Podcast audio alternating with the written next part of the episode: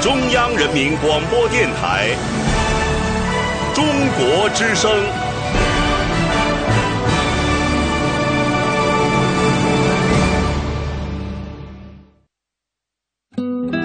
岁月在电波中流淌，人生在音乐中升华。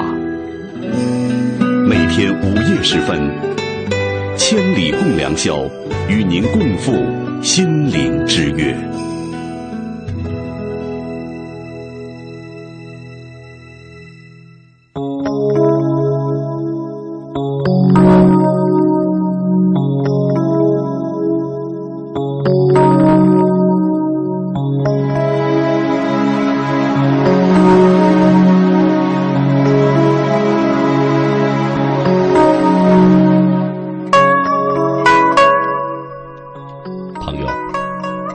寂静的子夜时分，您的老朋友姚科，在今天的第一时间和您相约。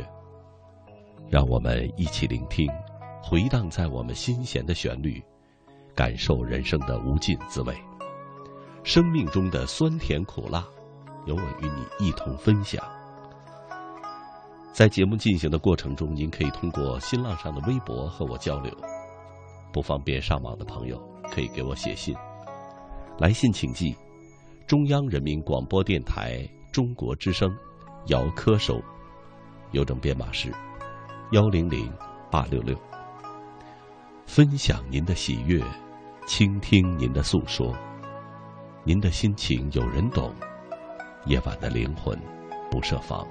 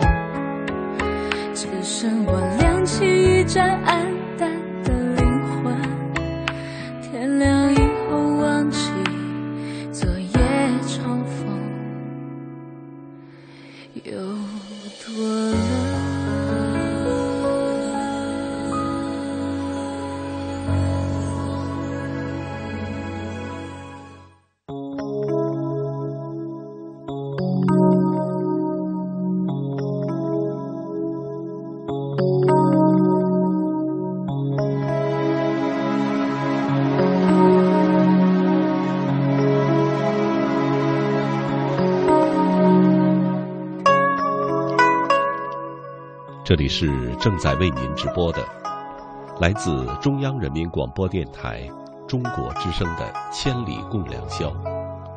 主持人姚科，感谢全国的朋友深夜的守候。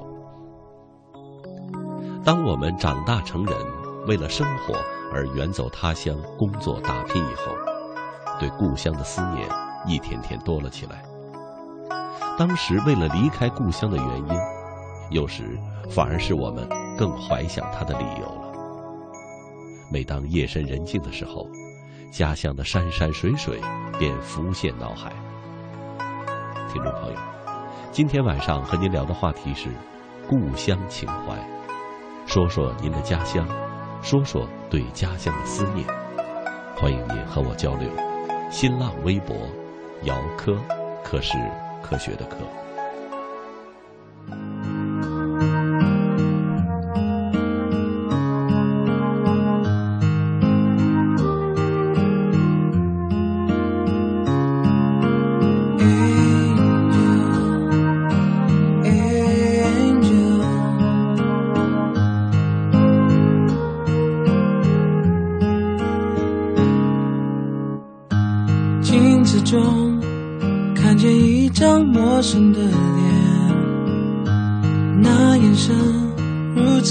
淡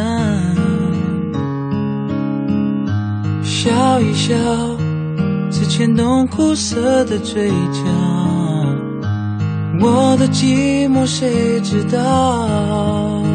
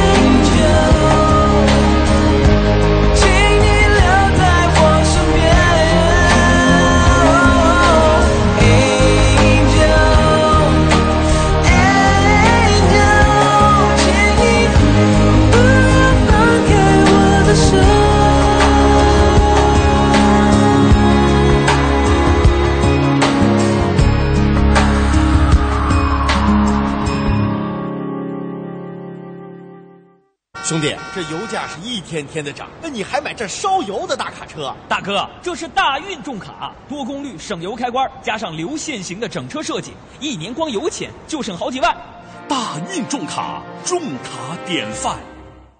做生意缺资金怎么办？找广发银行，广发银行生意人卡，一次审批，循环使用，随借随还，按天计息，十分方便。详询四零零八三零八零零三。广发银行，智慧金融，广发中国。春光明媚，畅享美丽中国梦想；酱香浓情，酿造高品位美好生活。盛世中华国酒茅台。听众朋友，大家好。我是中国射击队王义夫，眼睛对每个人都很重要，祝大家天天拥有好视力。好视力订购咨询电话：零幺零六二幺二七九七九。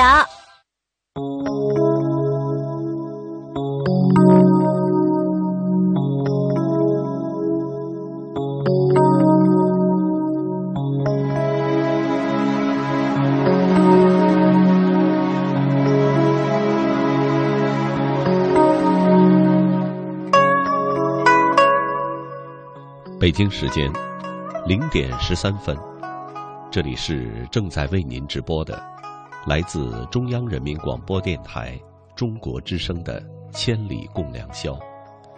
主持人姚科，感谢全国的朋友深夜的守候。今天晚上和您聊的话题，故乡情怀，说说您的故乡，说说对故乡的思念。欢迎您和我交流，新浪微博。姚科，科是科学的科。下面请听刘畅朋友的文章《黄河故道的野菜》。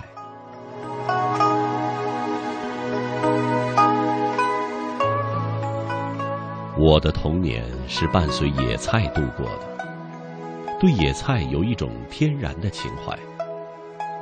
在饥饿的岁月，生命靠野菜支撑。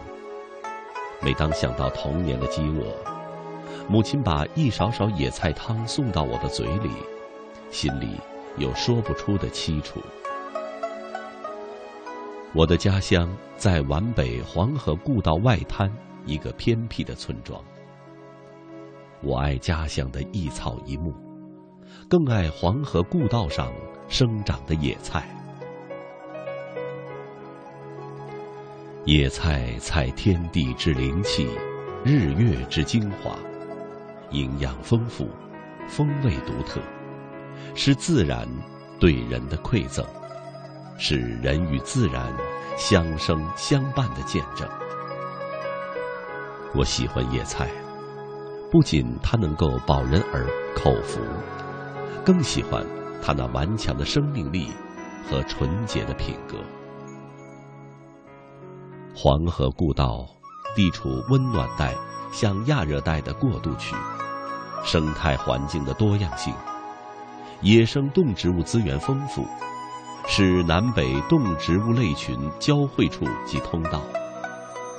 这里的洼地、滩涂、水域、森林、灌木丛，栖息着天鹅、白鹳、灰鹤等一百三十多种鸟类，活跃着刺猬。地狼、豹猫、蟾鱼、毒蛇等二十多种珍稀动物，还有三十余种野生的鱼类。更令人神往的是，每到大地回春，淅淅沥沥的春雨洒在黄河故道上，万物复苏，各种野菜破土而出，蓬蓬勃勃生长起来。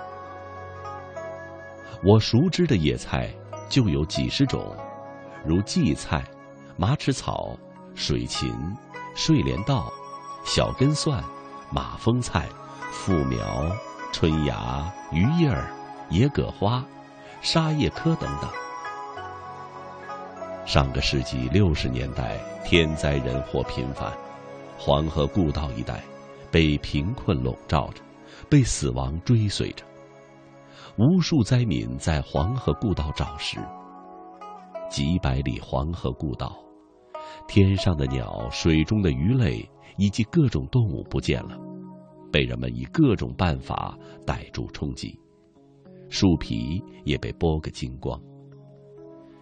母亲带着我在黄河故道大堤内外挖野菜，晚上回来，掺上一些康夫主食。有时候野菜挖少了，一家人都让着吃，往往一碗菜汤你推给我，我推给你。母亲不愿哪个孩子饿死，就一勺一勺的给孩子们分着吃。剩下一点饭根儿，母亲背着我们倒点开水，涮涮碗自己吃掉。长时间的饥饿，母亲两腿浮肿。走路都困难。为了一家人不被饿死，天不亮，母亲就扯着我到黄河滩挖野菜。由于挖野菜的人多，野菜越来越少，有时要跑很远的路。每挖到一颗野菜，母亲都高兴的像是捡到了宝贝。有一种老百姓叫复苗野菜，根、叶。茎都能吃，特别是它的根，像粉丝，雪白雪白，吃到嘴里甜滋滋的。母子俩挖野菜累了，就坐在地上嚼复苗根。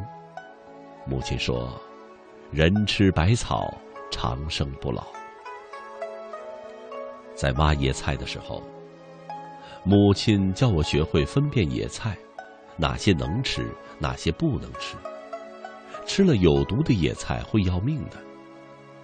我一个本家叔叔，看孩子饿极了，实在找不到吃的，就不管三七二十一，挖了一些野菜回来，煮了给孩子吃。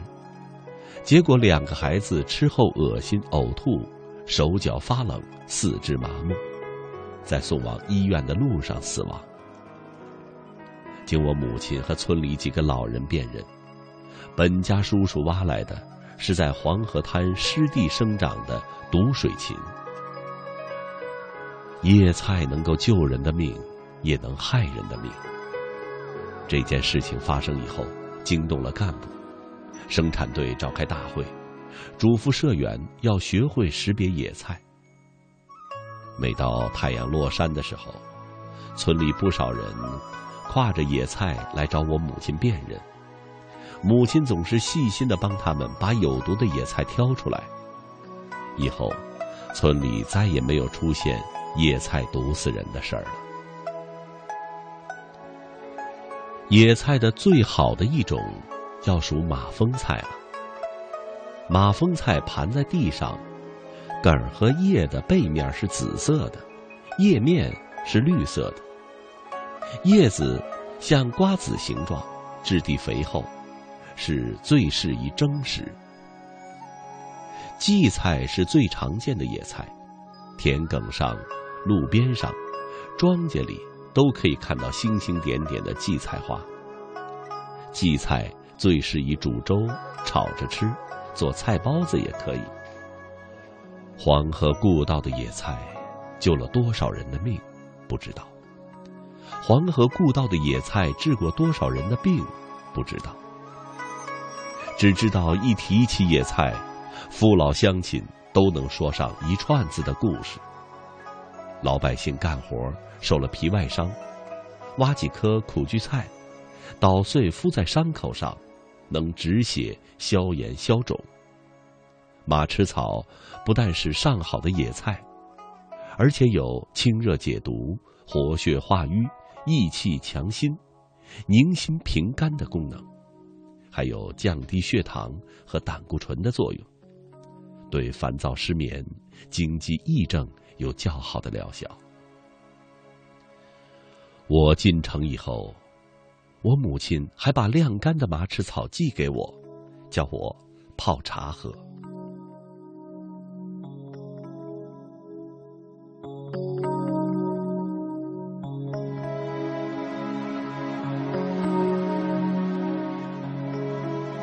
春去秋来，时光流逝，世事变迁。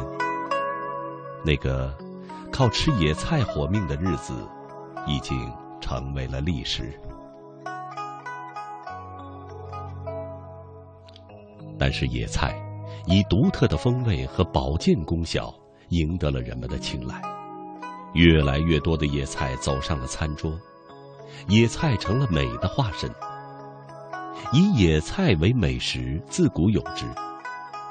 宋代文人苏东坡就用荠菜和小米煮粥，不加调料，味道鲜美，常常把菜粥介绍给亲友，称之为天然之珍，甘于五味。画家张大千喜欢吃鱼腥草拌辣椒。齐白石先生一生喜欢吃春芽，春夏吃鲜的，秋冬吃腌制的。家里来了朋友，也用春芽招待。我也曾学着用炒过的春芽拌面条吃，味道确实不一般。这几年黄河故道旅游业有很大的发展。水域、湿地、果园、生态林场、植物园、花园，都是游客喜欢去的地方。不少农民在路口卖野菜窝窝、野菜粥、烤野鱼，都非常受游客们的欢迎。春夏之交，到黄河故道上走一走，有一种天然的情趣。林子里、道路边、灌木丛中、田埂上。河沟旁，以及沙洲滩涂，到处生长着各种野菜，开着红、黄、白、蓝、紫不同颜色的花，交相辉映，一团团，一簇簇。清风吹来，摇曳荡漾，身姿婀娜飘逸，清香弥漫，沁人心扉，令人流连忘返。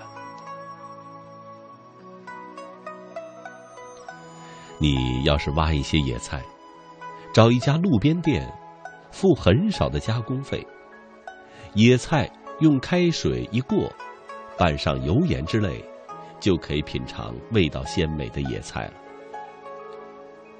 沿黄河故道的一些饭店，多以野菜、野鱼、野虾、杂粮，赢得食客们的青睐。有一年梨花授粉的季节，我回到家乡看母亲。母亲知道我喜欢野菜，就特别的做了几样：一盘紫薇薇的春芽拌白生生的嫩豆腐，浇上麻油，亮晶晶的，沙沙脆脆的清香；一盘开水汆过的黄淡淡泛青的柳芽尖儿，泼上醋，撒上碾碎的芝麻。酸溜溜的香甜，一盘小蒜根炒的腊肉丝，油汪汪的呛鼻子鲜；还有一盘蒸制的马蜂菜，拌着和蒜泥过油过的辣子，筋硬硬的，辣嗖嗖的开胃。母亲看我吃的可口，高兴地说：“这些东西，就是吃个鲜。”连接苏鲁豫皖的这条黄河故道，已有一百五十多年的历史。过去，人们是这样描写黄河故道的：白茫茫，野荒荒，五里不见人，十里不见庄。半碗黄沙半碗汤。在黄河故道耕作更是艰难，大风一起，刮到里底。大风一停，沟满壕平。可见当时自然环境的恶劣。经过几代人的治理，黄河故道变了样。特别是近几年，政府加大投入，黄河故道发生了巨大的变化。几百里黄河故道森林覆盖率已达百分之八十以上。已建成国家重要林业产区和水果基地，水域湿地也得到了保护，各种动植物也日益增多，已成了绿色观光胜地和最适宜人居的地方。良好的生态环境也有利于野菜的生长。母亲告诉我，黄河滩上到处可以挖到野菜。母亲到了八十岁，仍保持着挖野菜、吃野菜的习惯。那年八月中秋节，我回家看望母亲，母亲不在家，弟弟说母亲挖野菜去了。我埋怨弟弟，母亲八十岁了，怎么还叫他下地干活呢？家里又不缺他吃的花的。弟弟说，母亲挖野菜，家里人拦不住。原来，一家五星级饭店到黄河故道收购野菜，十元一篮。我母亲邀着村里几位老太太，到黄河滩里挖野菜，上午出去，下午到收购点卖。一春一夏，母亲天天挖野菜，收入近千元。我来到古老的黄河大堤上，远远的就看到母亲了。母亲跪在地上，头上顶着一块花布头巾。秋风把头巾掀起了一角，他手里拿着铲子，在一颗一颗挖着野菜。身边的篮子已经盛满了野菜。我上前把母亲扶起来，抓住她的手。母亲的手十分的粗糙，由于干裂，手指上长满了小刺，脸上的皱纹一层又一层。风沙给她的脸上蒙上了一层尘土，可是他那双眼里仍射出烁烁的光芒，散发出生命的活力。我喃喃地说：“娘，你老了，儿孙们都孝敬你，苦了一辈子，也累了一辈子，不要再干活了。”母亲笑着说：“在家里坐不住。”干活干惯了，我跟你几个老婶子挖野菜就像玩儿一样。母亲扯下头巾，抽打着身上的土说：“不挖了，走，回家。娘用野菜给你包饺子吃。”我一手提着篮子，一手扶着母亲向村里走去，心里有说不出的滋味。我的母亲生在黄河滩，长在黄河滩，一辈子没有离开过黄河滩，在沙滩里刨食，养育自己，养育儿女。风沙、劳累、野菜，伴随他一生。母亲八十多岁了，还有这样的身体，这样的精神，她宽阔的胸怀把整个黄河故道都装进去了。几百里黄河故道，生长着各种野菜，天然的绿色食品，是人类食物原料的自然宝库。新时期的野菜，必将迎来大面积的开发。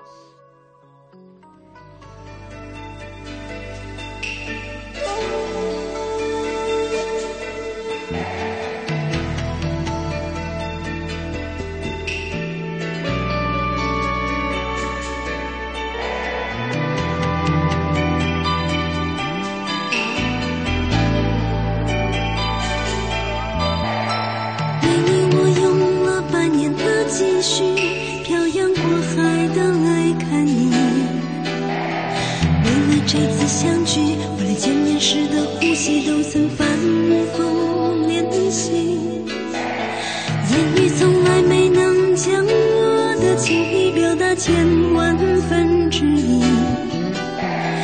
为了这个遗憾，我在夜里想了又想，不肯睡去。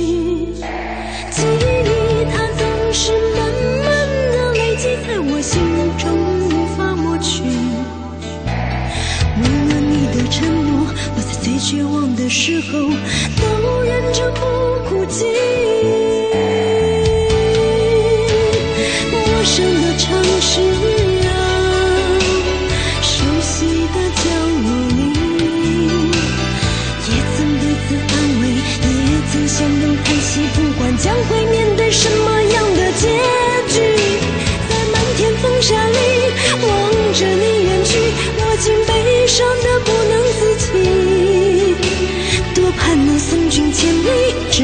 山穷水尽，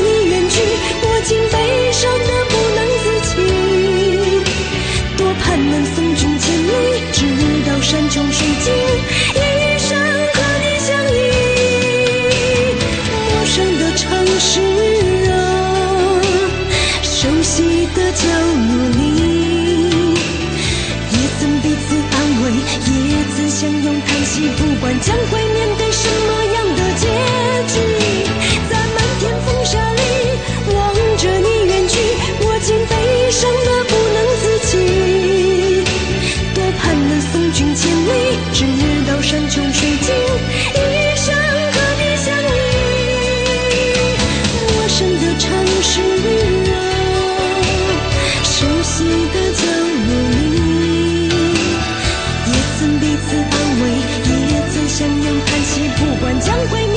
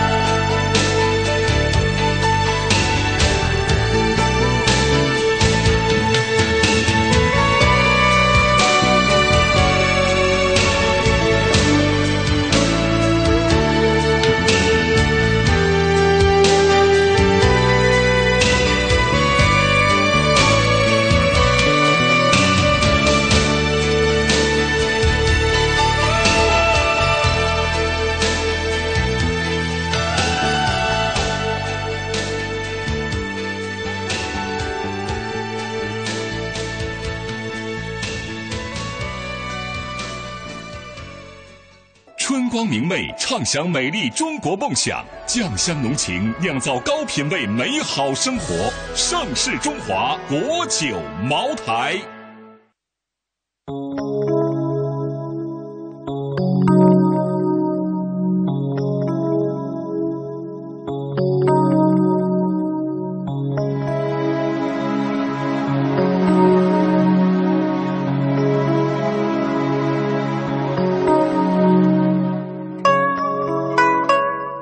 北京时间零点三十六分，这里是正在为您直播的，来自中央人民广播电台中国之声的《千里共良宵》。主持人姚科，感谢全国的朋友深夜的守候。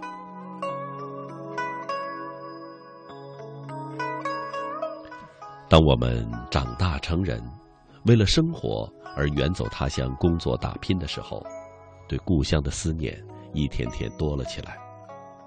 当时，为了离开故乡的原因，有时反而是我们更怀想他的理由。每到夜深人静的时候，家乡的山山水水便浮现脑海。听众朋友，今天晚上和您聊的话题，故乡情怀，说说您的家乡，说说对家乡的思念。欢迎您和我交流。新浪微博，姚科，科是科学的科。下面再请朋友们听一篇流畅的文章，《故乡的亲人》。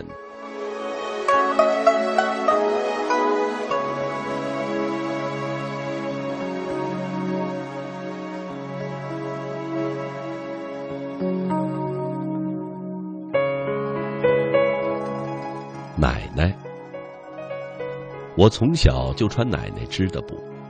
上大学的时候，奶奶用她织的花布条，给我做了一件衬衫。我一直穿到了大学毕业。这种衬衫好处多：冬天贴着温暖，夏天凉快进汗。现在衬衫虽然旧了，我却把它作为宝贝珍藏起来了。我的家乡地处北方，在老黄河滩上，祖祖辈辈都有种棉花的习惯。女人大多会纺线织布，一半自家穿用，一半换钱。一年，爷爷置了两亩河滩地，当年种了棉花，棉花苗长势好，棉桃也很稠。想不到来了场大风沙。整个棉田变成了一堆沙丘，夫妻俩大哭一场。第二年度荒春，爷爷用奶奶的纺车换了几斤山芋干。解放以后，黄河滩经过几十年的治理，已经变成大面积的果园和良田。农业实行大包干后，爷爷和奶奶。分了几亩河滩地，爷爷栽上果树，奶奶在果树行里种棉花。两个老人日出而作，日落而息。到了秋季，奶奶收了几百斤的棉花。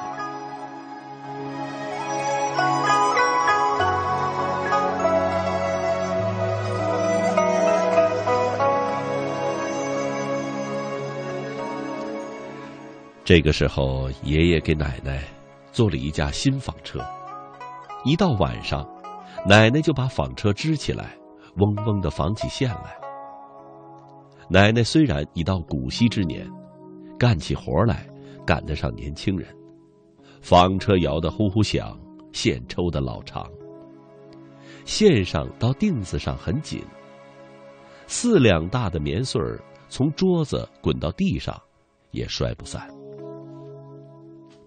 这一年，奶奶纺线织布收入几百元。爷爷拉回家一头小黄牛，我考上了大学。奶奶给我缝了这件粗布衬衫。一年夏天，我回家乡看望奶奶，离家老远就听到咣当咣当的织布声，这声音很熟悉，这是我从小听熟了的声音。我进门啊，堂屋里放着三架织布机，三个姑娘坐在织布机上，奶奶正在教她们织花布呢。我抓住奶奶的手，奶奶老了，满头银丝，脸上的褶皱一层一层的。奶奶的手很粗糙，十个指头个个弯曲，谁也说不清。奶奶这双手纺了多少布？我说：“奶奶，你老了，还这样做活儿？再说了，现在都啥年代了，你还摆弄着老古董？”奶奶对我说：“你还是从大地方来的呢，这都不知道。奶奶织的布能换大钱呢。”奶奶很高兴，拿出一块花布叫我看。花布厚实的像石板一样，图案精美，是我过去没见过的。一个叫大兰的姑娘插嘴说：“我们织的布拿到徐州卖，可是抢手货呢。人家说是艺术品。在云龙山，有个外国人花五美元买了一个粗花布的围兜，高兴的像吃了蜜似的。奶奶又说，徐州府有个工厂，粗布有多少要多少，听说这布还能到国外换洋人的钱呢。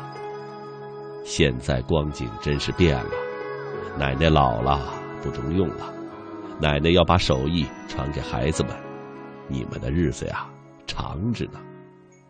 说着，又忙活去了。咣当咣当的织布声又响了起来。这古老的声音里，演奏出新的乐章。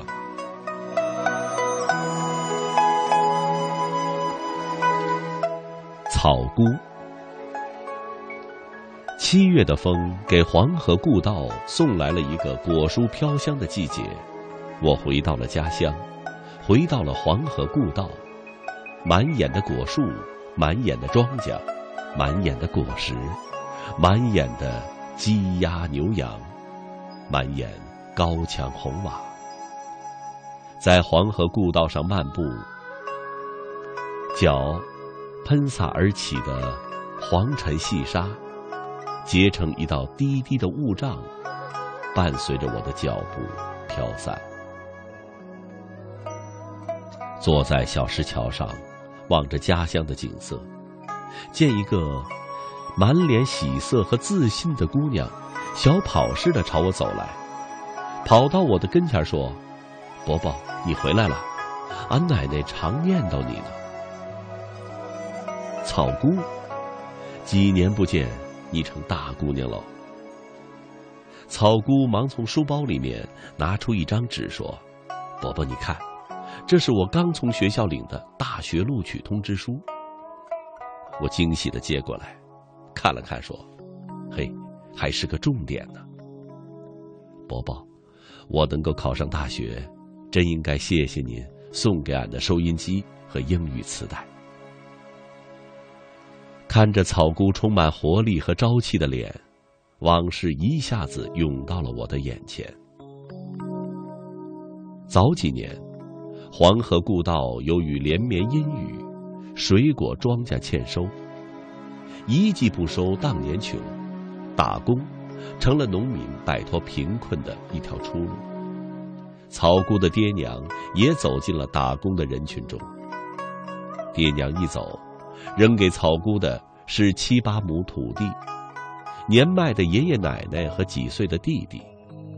繁重的劳动像一座小山。压在了草姑幼嫩的肩上。那年，草姑只有十二岁。草姑上初中一年级，品学兼优，是个班长，老师和同学都喜欢她。退学离校那天，同学们把她送到校门口，班主任李老师手扯着手把草姑送回了家，一路上嘱咐着草姑。你是个要强的学生，学校的大门永远向你敞着。等你爹娘打工回来就好了。草姑一句话没有说，只是不住的看着远方，眼睛里燃烧着两团火焰。为了供弟弟上学，草姑四处奔跑着找挣钱的活路。邻村一家奶牛场收青草。他就扛着扁担，带着麻绳镰刀，到村南湖地打草。几天下来，草姑的肩膀破了，手也磨出了血泡。两个老人看着心疼。奶奶用布给草姑缝了一个垫肩，爷爷用麦秆给草姑编了一个草帽，又在扁担上缠了一块布。这样，草姑背起草来。就减少了疼痛。开学的日子到了，草姑送弟弟来到了小学校。缴费的时候，他把一个钱袋子朝桌子上一倒，哗啦一下，毛票、硬币摊洒了一桌子。一分一毛数起来要好大一会儿功夫。会计看了半天，急得直摇头。一会儿围上来几个老师。草姑是这个学校毕业的学生，老师们都认识他，都知道他家的情况。有位老师掏出了自己的钱夹，要为草姑捐款。校长走过来，把钱又都装回了袋子，递给草姑说：“孩子，拿回去买油盐吃。你弟弟的钱我们大家出了。”草姑摇着头不接。几个老师劝说：“草姑，拿着吧。”草姑低着头，抓起口袋。两个下角，又哗的一声，把钱倒在桌子上。到了春节，我回家看望老母亲，听说草姑的事儿，想去看看这孩子。草姑的爹娘没回来过年，只是给家里寄来些钱。草姑在做饭，她一手拉着风箱，一手翻着书本见我来了。忙拿出一个刚出锅的胡萝卜叫我吃，说：“伯伯，这是俺自己种的胡萝卜，可甜了。”我两只手捣换着那个滚烫的胡萝卜，小口的吃着，味道纯正鲜美。我称赞着，草姑告诉我她没上化肥。我问她功课情况，草姑通过自学。参加了初一年终考试，除了英语都及格了。草姑说：“她想卖胡萝卜，买台收音机听广播上的英语。”我把随身听的收音机送给了草姑，还答应回城后给她寄一套初中的英语磁带。草姑高兴的笑了。我看着他的大学录取通知书，心里有些疑虑的问道。草姑，你是自学考上的？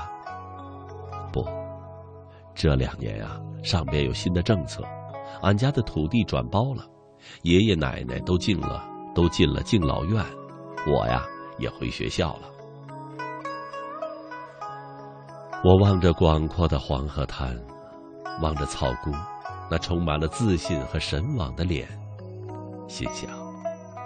这个顶着沙粒长大的农村姑娘，一定会成为有用之才。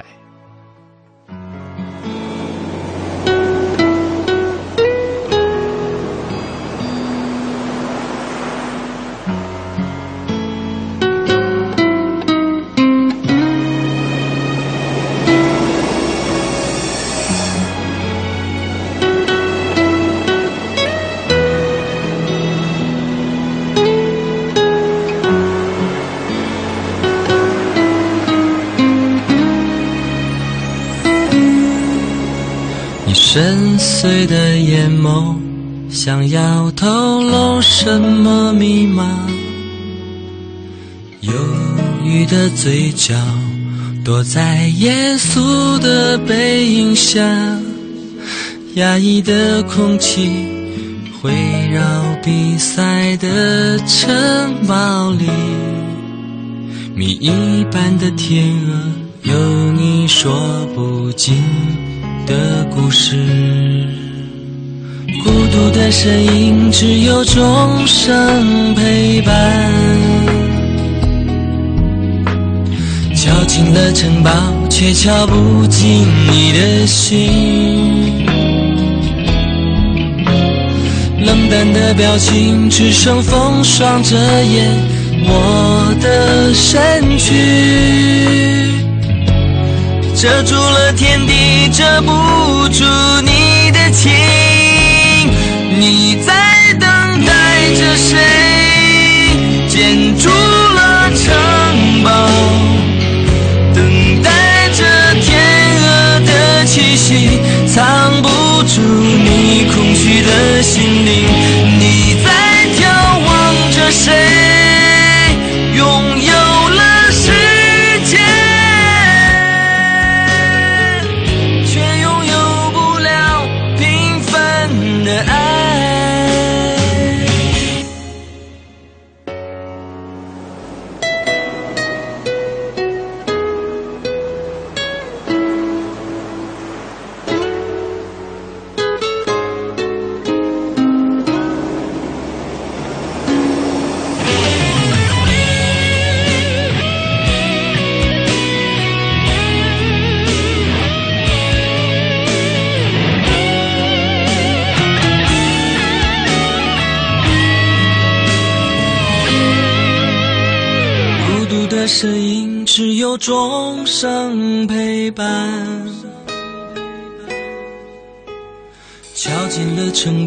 却敲不进你的心。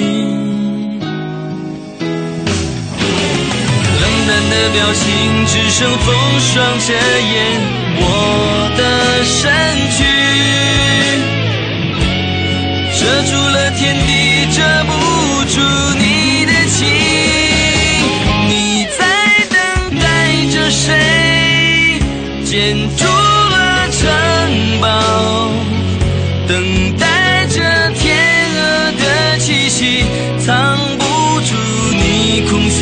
的心灵。你在眺望着谁？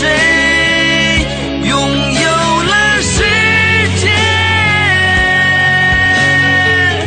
却拥有不了平凡的爱。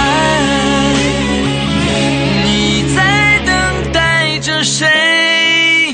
建筑了城堡，等待着天鹅的气息，藏不住你空虚的心灵。你在眺望着谁？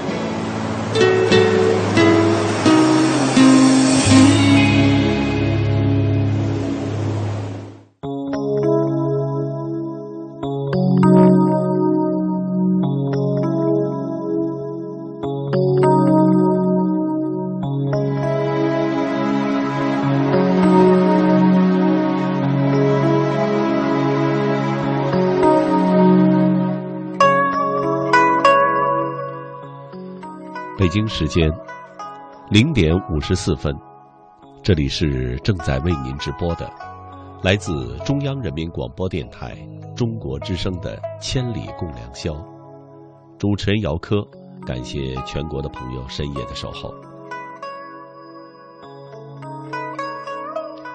今天晚上和您聊的话题，故乡情怀，说说我们的家乡。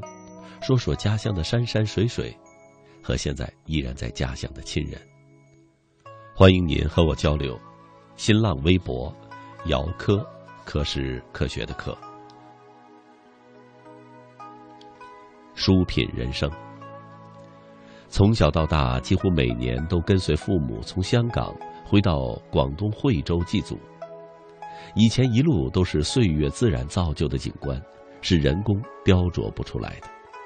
如今，沿途都是建得很别墅的村居，横穿其中却是一些黑色的小溪，许多农民正在用这些水给蔬菜浇水。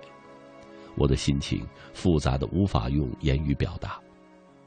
我们那曾经清贫却美丽的故乡啊，它已经成为了传说。清贫的世界。我生在上海，长在上海，已经五十多年了。屈指数来，回家乡河北澧县不过十回，但思念故乡的情怀总萦绕在心间。思念故乡对上了年纪的我来说尤为强烈，家乡的生活气息、人文习俗总在脑海中浮现，留下许多难忘的记忆。我思念我的故乡。它的山山水水和一草一木，这所有的一切，都会伴着我的美好的记忆，在天空中遨游。从不说再见，才离开家半个月，我又开始想家了。不管外面的世界有多么的色彩缤纷，但家乡的风景依然是我精神寄托的乌托邦。不管我们在外面有多苦多累，只要一回到故乡，那些在外面所受的委屈与心酸，都在见到亲人的一刹那被温暖所融化。尽管一年四季都在外，但是每每和爷爷奶奶通电话，都能够感受到他们无私的爱和牵挂。纠结的酱油瓶，似乎已经在外很多年了。虽然生活在都市，但是还会想念那个我长大的小城，那个满载我回忆的地方，我的学校，学校后面的山，坐在山上看星星的夜晚，还有那里的人，那里有最纯真的感情和最真诚的朋友。那个找了我若干年，并过去看星星的你。请在内心永远保存最初的美好，做最快乐的自己。水墨轩，离开故乡有七年了，多少往事已成烟尘，多少刻骨终成过客。但唯有故乡，在心底始终有一份深深的眷恋。这丝丝。牵念的情怀，如歌婉转悠扬。不能用韩文。一不小心做了个决定，一下离家这么远，不仅仅是离开了自己的家，更离开了自己的国家。面对陌生的环境、不同的语言，每到天黑之时，都会想起重庆的火锅、小面，以及那弯弯曲曲。爬坡上坎回家的路，性格火辣的老乡们，离开你们这么久，每一次都会牢牢的记住，我是龙的传人。往事随风飞翔，一部关于食物的纪录片，带起美食热潮，也勾起了游子的乡愁。经常说，一方水土养一方人，各个地方的菜式就是最好的体现。而常年在外的游子，只要闻到或者吃到家乡特色的食物，总会回想起温暖之所在，暖了心窝，也湿了眼眶。或许尝尽了人间百味，也不比不上家里的那碗汤，母亲的那碗面，来的实在是贴心。北京时间零点五十九分。这里是正在为您直播的，来自中央人民广播电台中国之声的《千里共良宵》。听众朋友，一段广告之后，欢迎您继续收听。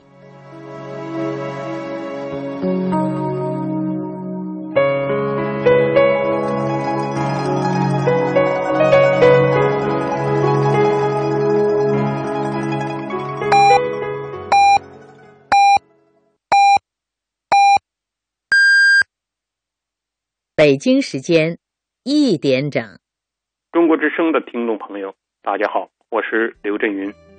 读书读有见识的书，能使人目光长远，目光长远，路才能走得更远。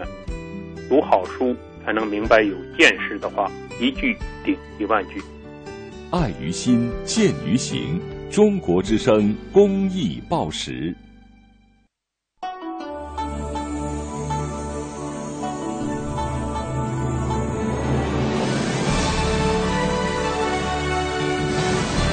中央人民广播电台《中国之声》，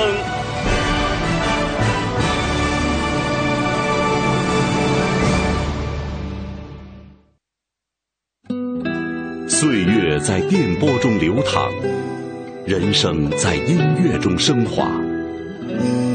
每天午夜时分，千里共良宵，与您共赴心灵之约。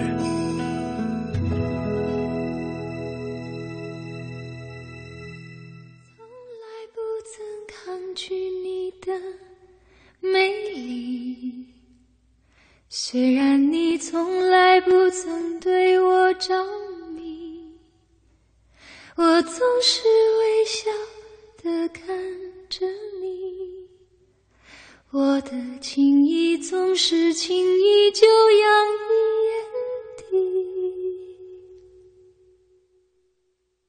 我曾经想过，在寂寞的夜里。你终于在意在我的房间里，你闭上眼睛，亲吻了我，不说一句，紧紧把我在你的怀里。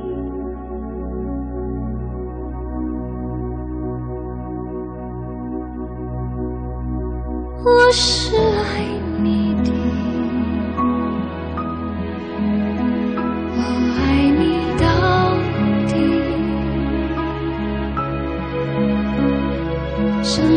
第一次，我放下矜持，任凭自己幻想一切关于我和你。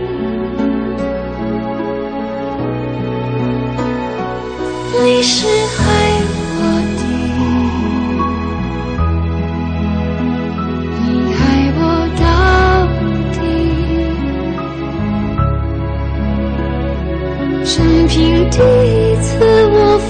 下矜持，相信自己真的可以深深去爱你。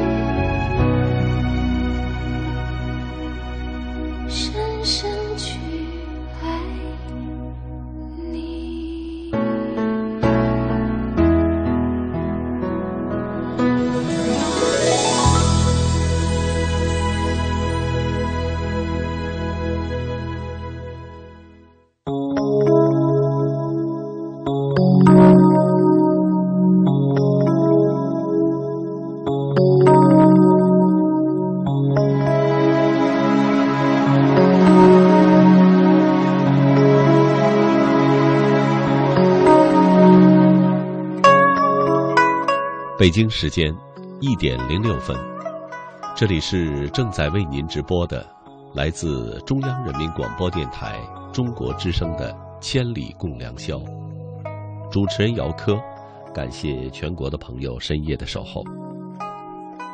当我们长大成人，为了学习生活而远走他乡工作、学习、打拼以后，对故乡的思念一天天多了起来。当时为了离开故乡的原因，有时反而是我们更怀想他的理由。每当夜深人静的时候，家乡的山山水水便浮现脑海。听众朋友，今天晚上和您聊的话题：故乡情怀，说说您的家乡，说说对家乡的思念，欢迎您和我交流。新浪微博，姚科，科是科学的科。下面请听许顺居朋友的文章《故乡有盏期盼的灯》。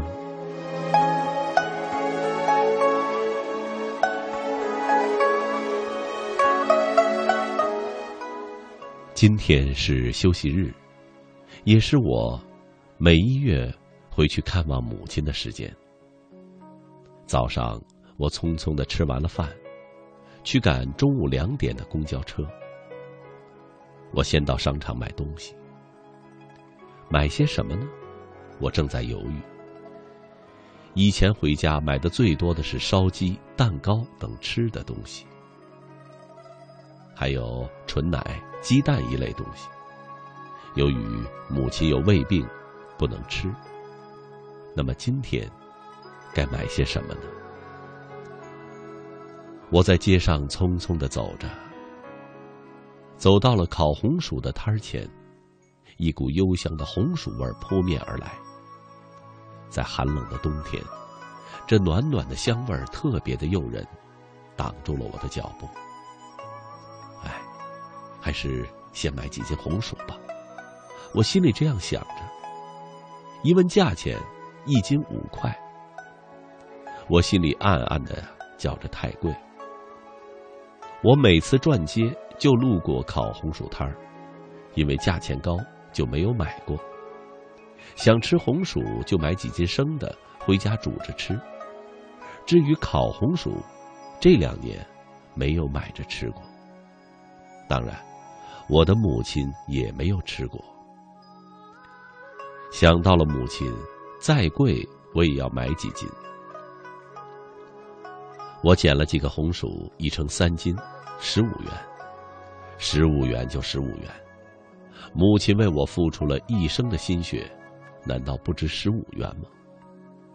我装好红薯以后，又到超市，看再买点什么。刚进超市的门口，就想起前几天进超市的时候，看到超市有草莓，只是扫了一眼，也没有敢问价格。说起草莓，还有一段心酸的往事。那是去年的初夏，我二姐看望母亲，母亲无意间说：“你六妈家院子里种着瓢，你六妈吃着，给我让都没有让。”二姐听到了这事儿，就很生气我六妈。二姐进城的机会很少。进过几次城，就是没有见过卖瓢的。在我们小的时候，瓢不是什么稀罕物。每年的五月份，在山的阴面就有。我们小时候常摘着吃，母亲也摘着吃过。后来由于气候干旱，瓢渐渐的没有了。院子大的人家。就在自家的院子里种一小块，哄自家的孩子。也许是母亲怀旧，也许是母亲确实馋了，才向二姐念叨。二姐给我说，让我在县城住一点儿。瓢是没有的，如果看到有卖草莓的，就给母亲买几个草莓。我满口答应，心里觉得很不是滋味。母亲从来没有在我们面前要着吃什么，都是我们想什么就买什么，但都以常见的为主，稀罕物就买的很少。眼看一年多过去了，就是没有卖草莓的，主要原因是价钱太高，又不容易保存，所以商家不进这些东西，进了就是舍本儿。这段往事。至今让我难忘。我走进了超市，径直走到了卖水果的地方，拿起了一盒草莓，标价是七块钱，一数才装着十一个草莓。我又拿了一盒，又买了其他的一些水果，拎着水果赶公交车。回到家中，大嫂说：“妈早上就打喷嚏，念叨着你就要来了。”你就真的回来了。是啊，这就是母爱，这就是亲情，这就是血缘。大嫂说完，让我等着，她出去寻找母亲。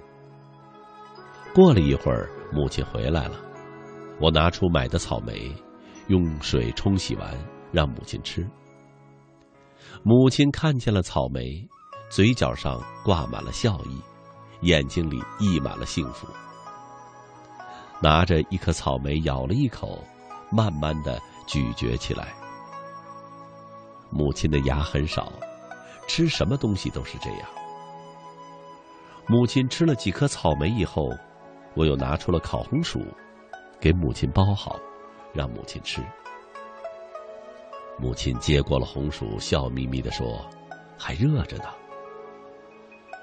我点点头，看着母亲吃着冒着热气的新香的红薯，就像小时候，母亲看着我吃她留的好吃的一样幸福。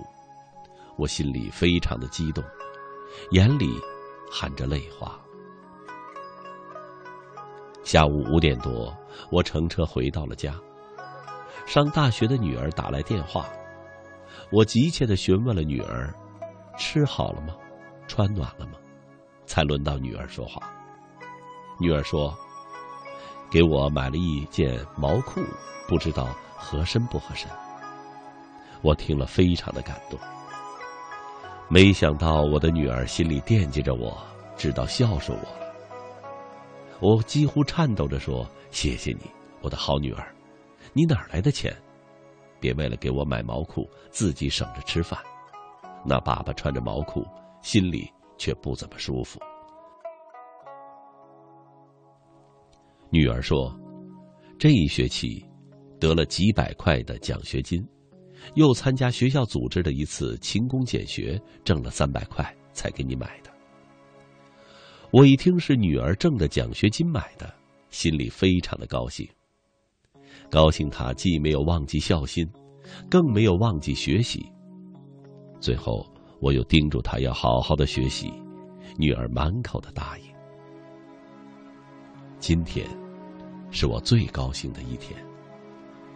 一是我实现了母亲的心愿，二是我收到了女儿的礼物，这就是孝心。其实行孝并不难，父母亲并不奢望我们给他们买多少东西，就是期盼我们常回家看看。这种期盼，像一盏明灯，闪烁在故乡的白天黑夜。要知道。这一盏明灯是父母亲用最后的心血点燃的，我们还有何种理由拒绝父母深深的期盼呢？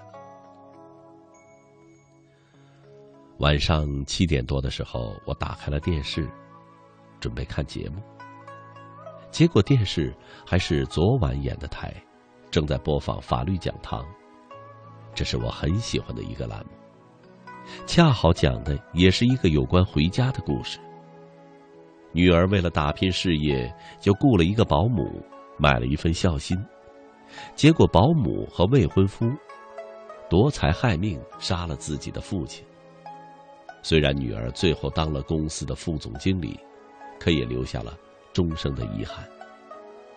这件事儿让我深思：这孝心还有买的？是的。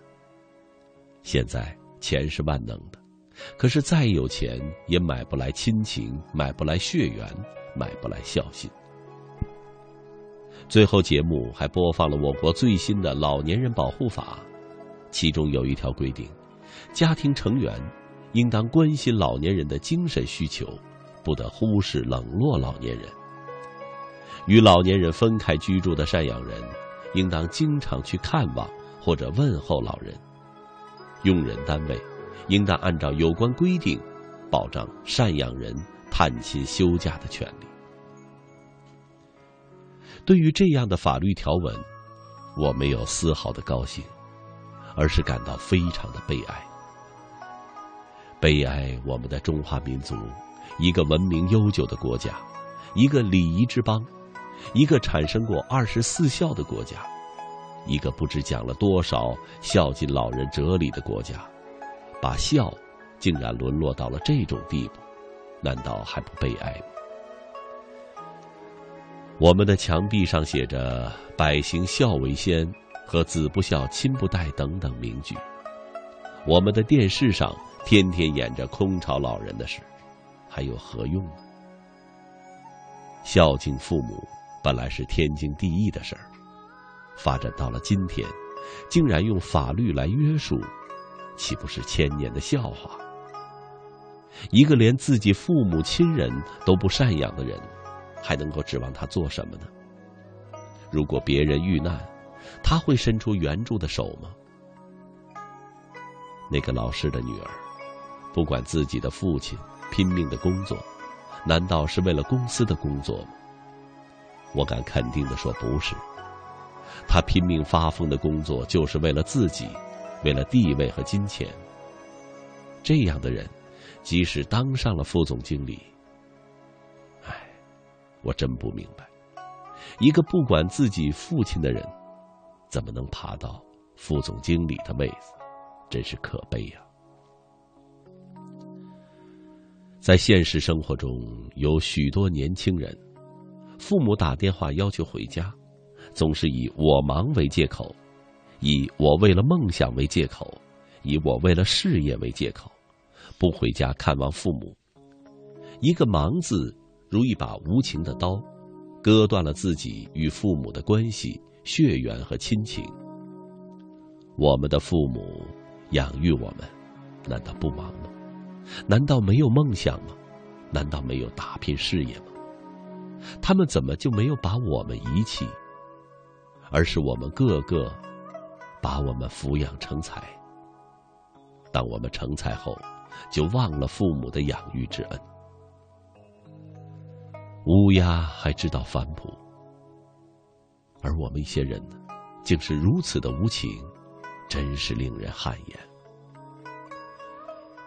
我们每个人都有自己的故乡，在故乡，就有我们的父母亲，就有割不断的血缘。就有说不完的亲情，就有一盏期盼的明灯，在等待着我们。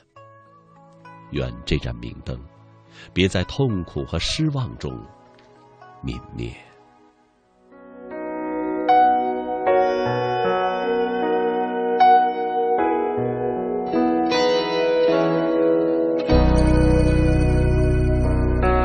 你笑着说。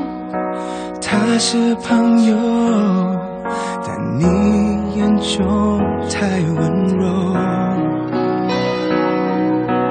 我的不安那么沉重，只有你不懂。他霸占了你的心中，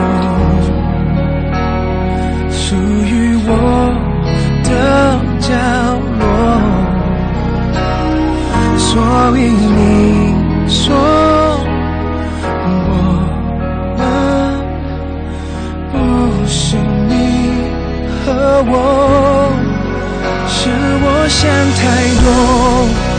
你总这样说，但你却没有真的心疼我。是我想太多，我也这样说，是唯一。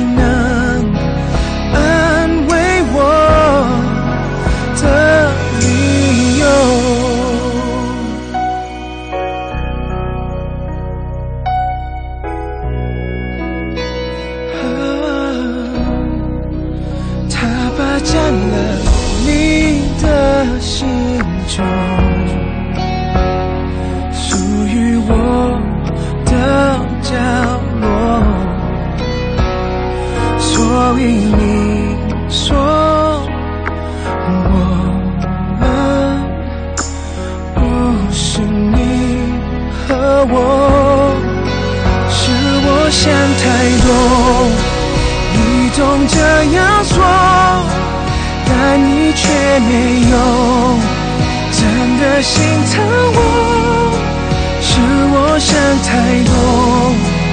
我也这样说，这是唯一能安慰我的理由。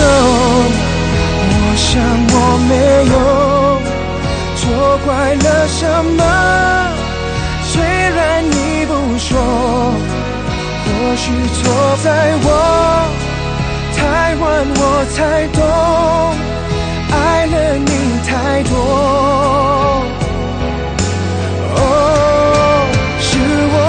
太多。你总这样说，但你却没有真的心疼我。是我想太多，我也这样说，这是唯一能安慰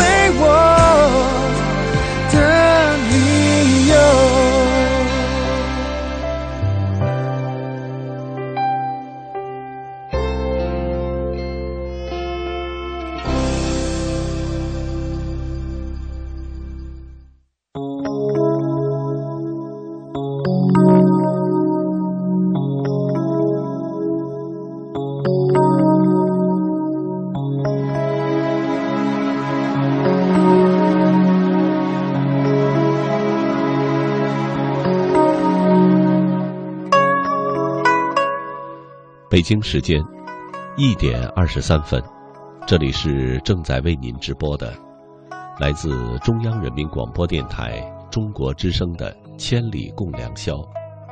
主持人姚科，感谢全国的朋友深夜的守候。今天晚上和您聊的话题，故乡情怀。欢迎朋友们和我交流。新浪微博姚科，科是科学的科。蓝心贝贝。过几天又要离开家了，心里各种不舍。自从毕业以后，这已经是第十一个年头在外打拼了。每次回家都是如此的匆忙，可这次是因为自己远嫁他乡，我想爸爸妈妈心里肯定很难过。每次想到这个，马上就会泪如雨下。我心依然。故乡永远是值得思念的地方，每一次都是含着泪水到外漂泊，而又每一次回家，脸上总是带着灿烂的微笑，回那又温馨又熟悉的故乡，这感觉真的很好。虽然每次回家口袋里的钱不是很多，但永远也不会影响回家的那份激动又兴奋的心情。只为一夕。以前上学的时候，总想着一定要考上远方的大学，一定要过一段真正属于自己的时光。后来如愿以偿了，可是却总想回去。一打开门，饭菜的香味儿、妈妈的唠叨声，还有自己温馨的小窗台儿，都是极其美丽的存在。君青青，从未离开家乡，从未离开家乡的我。从不知道思乡之情，而如今身处陌生的城市求学的我，常常会思念故乡，想念那里的景色，思念那里的亲人。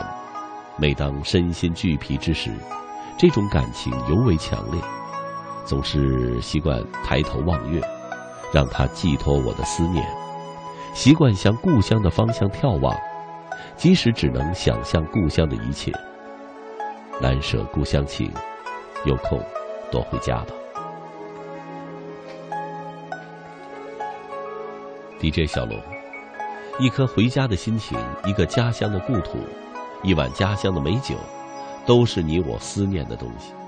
回家吧，多少游子的心声；回家吧，多少故乡的思念；回家吧，家中的亲人在等待着你。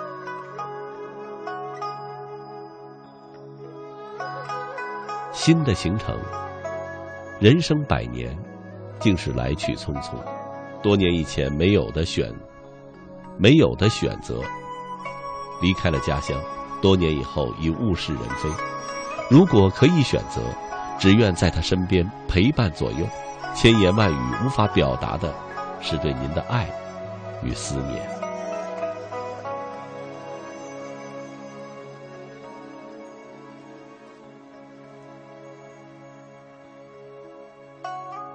明小小。时间太瘦，指缝太宽，不知不觉，我们就从天真浪漫的孩子长成了大人。从前总是期待着离开父母家乡，可是当我们真正离开这一切，经过了许多事以后，才发觉，最让我们怀念的，还是我们在家乡的点点滴滴。越长大越孤单，越长大越思念。年龄越大，经历的越多，我们就越是感到寒冷。唯有家乡，能够带给我们温暖。苦阿姨远离故乡，来到了一座离自己故乡很远的城市读书。只有期末放假的时候才能够回去。离家越远，越想念家乡，想念爷爷奶奶那慈祥的笑容，想念爷爷种的那一年四季不重样的新鲜的蔬菜。想念每次给他们做菜时，他们称赞做菜好吃的成就感。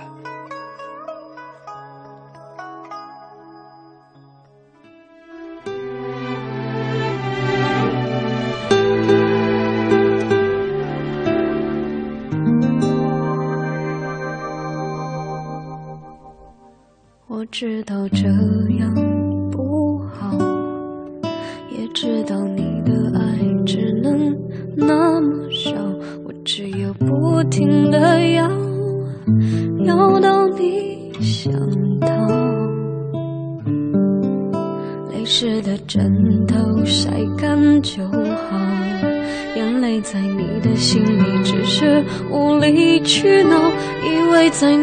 身后。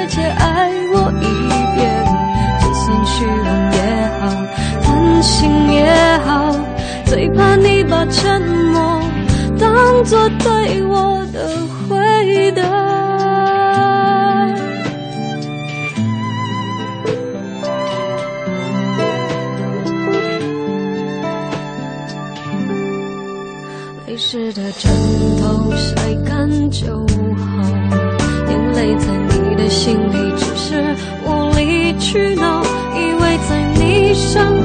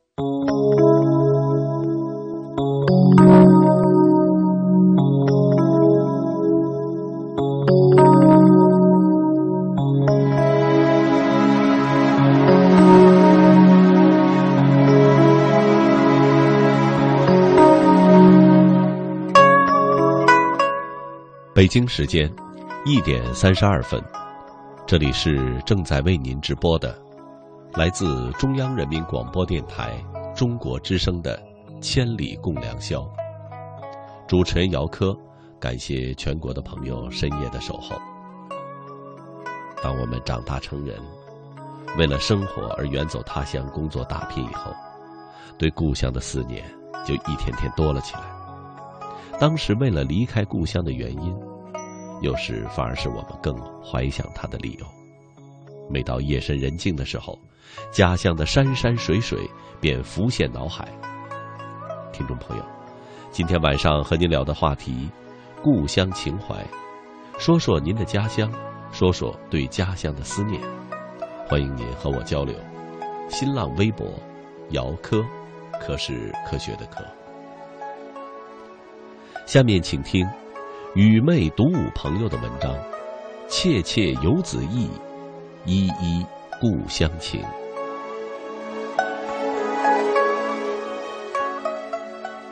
于游子而言，人世间最觉亲切的，永远是故乡的那一缕乡音；最是依恋的，永远是故乡的那一份乡情；最感温暖的。永远是家中摇曳的那一盏灯影，最难忘怀的，永远是妈妈站在村口遥望的身影。时光如流水般潺潺而过，新春的脚步带着一路的风尘姗姗而来。北风紧吹中，年味儿是越来越浓。几乎每个身在异乡的游子，梦里梦外，对于回家的渴望也越来越强烈了。月是故乡明，人是故乡亲。对于漂泊的游子来说，故乡永远是一针珍贵的水墨丹青画，永远是心灵依靠的温馨港湾。走过山山水水，走过流年岁月，游子的琼音，无论落在何处，那一缕心头萦绕的相思，从不曾有半分的消减。故乡，是一根无形的线，不管游子走多远，游子终究离不开他的牵绊，躲不掉他的牵引。当雁字回时。当月上柳梢头时，当风起雨落雪纷飞时，游子的心总是一次次向故乡的方向飞去。季节更替，经年岁月如风，渐行渐远。然游子思乡的念头，犹如青藤一样，爬满心头。那一抹眷恋的情怀，若水草一般，在心湖里蔓延，日夜招摇。无论是在潮涌的人群中，还是在灯红酒绿处；无论是在推杯换盏间，还是在悠悠独处时，游子的耳边，总有故乡依稀的呼唤。因为心有故乡，所以游子心中。总有一份淡淡的惆怅，和一份切切的期待。悠悠天宇旷，浓浓故乡情。当缆绳轻解，荡舟离岸时，游子身后留下的，又何止是一串串涟漪？当汽笛长鸣，车轮滚动的时候，游子身后留下的。又何止是一声声的呼喊？或许，当游子的强颜欢笑在转身后化成热泪暗涌的时候，思念便已成灾。远离了故乡，游子才明白，原来故乡的鸡啼、犬吠、蛙叫、蝉鸣，都是歌。远离了故乡，游子才明白，原来故乡的一山一石、一草一木，一人一物，皆是情。远离了故乡，游子才明白，原来母亲的唠叨里全是温暖的情愫，父亲的沉默里尽是无声的挚爱。远离了故乡，游子才明白，原来不管故乡是高楼林立，还是一马平川，故乡永远是自己心中最美的原风景。远离了故乡。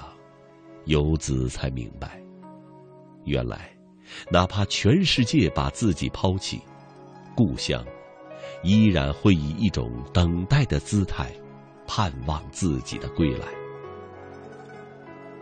无论在哪里，游子总觉得故乡的饭菜才是最有味道。无论在何时，游子总觉得故乡的云烟才是最有风韵。无论走向何方，故乡那青青的麦苗、红红的辣椒、高高的草垛、矮矮的篱笆、袅袅的炊烟，以及农人的烟袋、牛蛙的牧笛、和蔼的乡亲、儿时的玩伴，总飘忽在游子的眼眸里、思绪里，挥之不去。一路走，一路游。时光老了容颜，厚了思念。很多时候，白天望着天边的云彩，游子总不由得低唱故乡的云。很多时候，夜里望着星空，游子总不由得轻吟：“海上生明月，天涯共此时。”走过了季节的飘摇，终于游子懂得了，李白的《静夜思》是系着浓浓的乡情，孟郊的《游子吟》是系着深深的亲情。记忆中的童谣，随着时间的推移渐渐的飘散，而故乡的方向，总有个声音在深情的呼唤：“归来吧。”远方的游子，走南闯北，一路风尘。故乡很远，也很近。春夏秋冬，无论哪一季，只要游子携一缕故乡晚风的轻柔，牵一缕故乡月亮的清辉，便能守得心中乡音余回。调动幸福的节奏，让心灵温暖此地。也许故乡没有山珍海味，但永远有热菜、热饭、热汤、热被窝。不管游子是衣锦还乡，还是行囊空空，故乡永远会张开双臂，迎接游子的归来。人生千灯万盏，不如故乡青灯一盏。故乡从来是游子幸福的原动力，是游子的生命之根，是游子灵魂的栖所。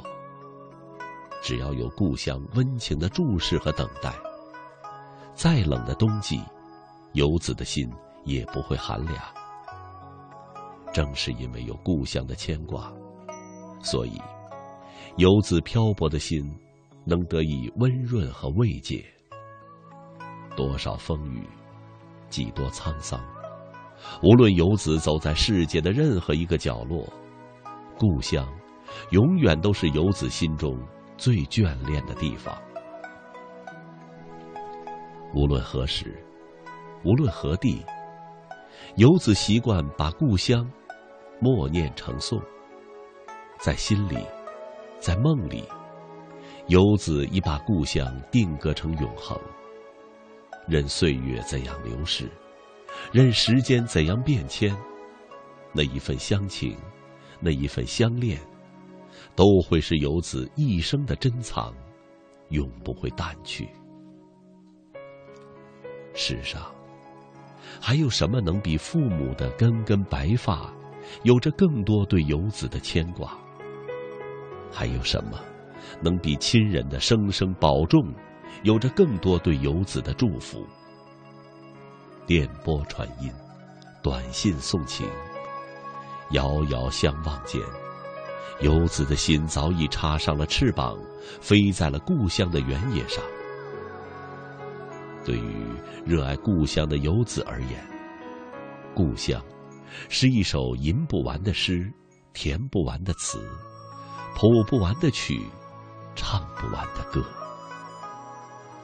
人世间，任何地方都无法与之媲美，任何东西都无法将其替代，任何距离都无法将其割舍。常回家看看，这句话既是故乡的召唤，也是游子的心声。纵然山重水复，纵然烟渺雾茫。一种相思，不关寒暑，不关悲喜，只在山水云雾间，寒露染香，婉转成歌。游子，是凡夫俗子也好，是达官贵人也好，故乡从来都是一视同仁，永远以微笑相迎。海角天涯，故乡永远都是游子割不断的牵挂。倦鸟会归巢，落叶终归根。远方的游子啊，别太委屈了自己，别跟自己过意不去，别管自己有钱没钱，累了、倦了、想家了，就轻装上路，以一颗素简之心返回故里吧。留得青山在。不怕没柴烧。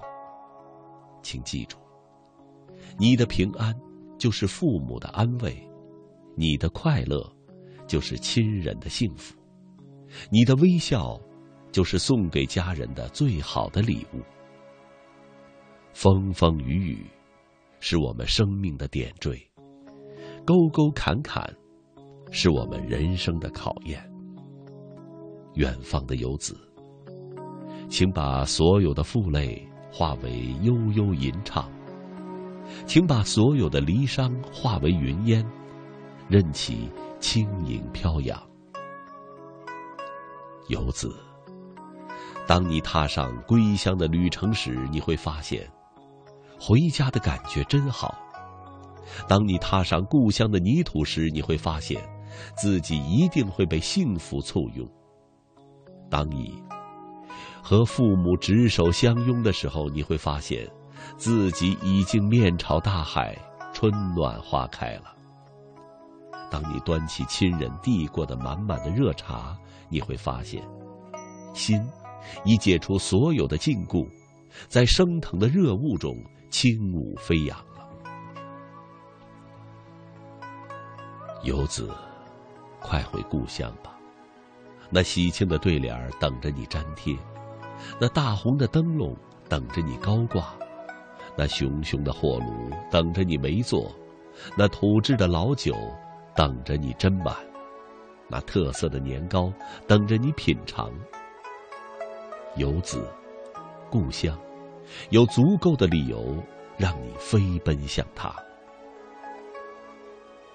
烟雨红尘，诉不完的是相思，斩不断的。是乡情。这一程，山长水远，下一程，定是温暖情长。游子，你听，风中有一支清幽的笛在吹起，有个声音在深情的对你呼唤：归来吧，归来吧，浪迹天涯的游子。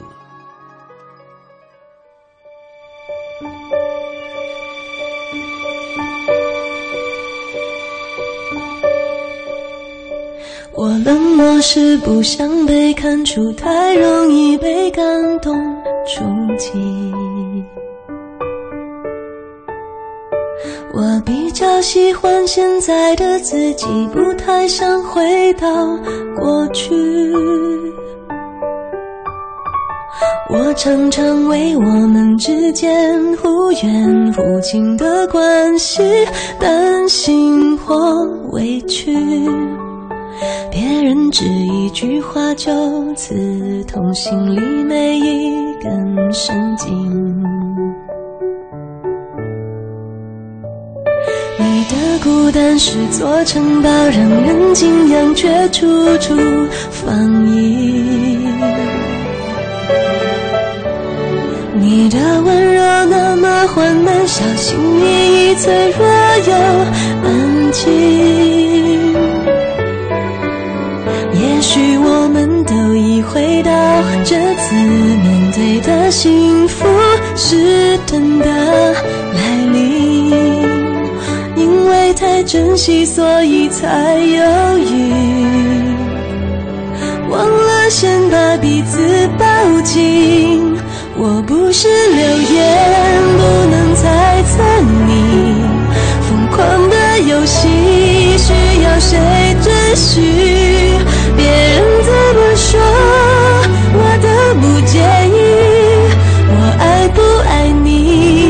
都见人心。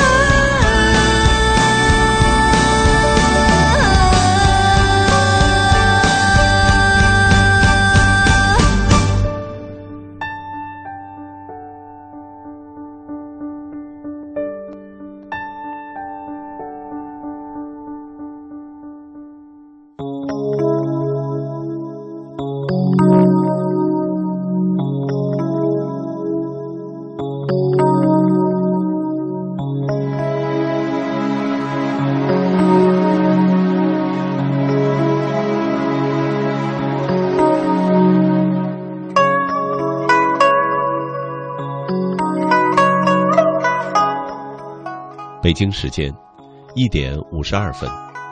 这里是正在为您直播的来自中央人民广播电台中国之声的千里共良宵。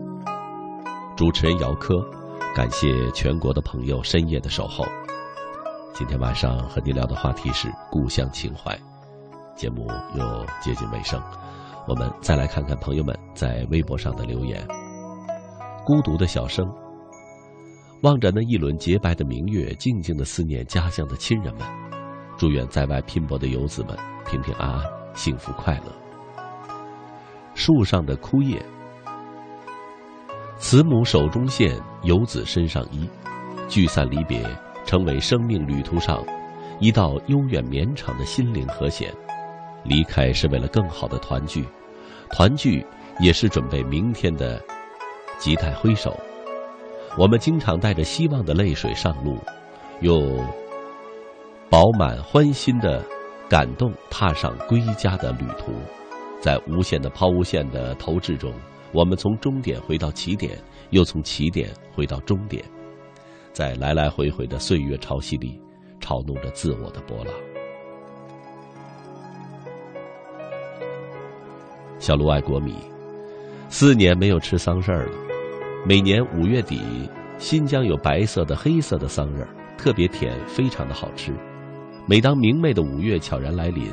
每当故乡一些季节性水果成熟的时候，都会特别的思念家乡的感觉，那种想念，有点要把人折磨到崩溃的感觉。胃被惯坏了，吃东西的心情被惯坏了。每每想到故乡的种种时，就会倍加的想念。一瓢心事我沉浮，离家好久了。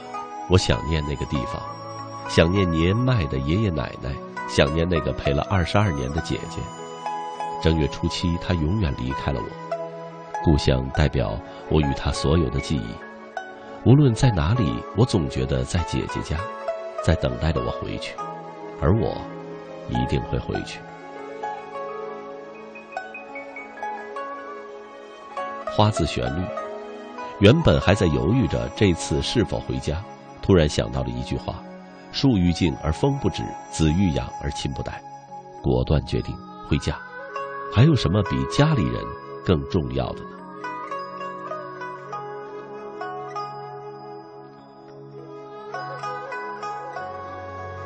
镜子为白雪公主裂开。故乡是一座很小很小的城，有温柔的海，平静包容。故乡是个代表思念的符号。故乡是父母脸上的皱纹，故乡是心头流过血结的疤。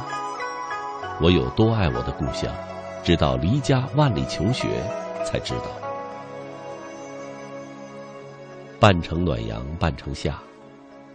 从小在爷爷奶奶身边长大，被宠，所以任性，所以无理，所以敏感，所以脆弱，这些情绪一直在蔓延。直到奶奶去世，才发现我的无力。所以改变，坚强、懂事、豁达，还是很敏感。从上了大学之后，就特别的想念家，会梦到去世的奶奶，然后从梦中挣扎中醒来，然后疯狂的想家，想念家乡气熟悉的气息，熟悉的人气。北京时间一点五十六分，听众朋友，今天的节目到这里又要和您说再见了。本期节目编辑主持姚科。导播出广会，感谢朋友们的收听，祝您晚安，再会。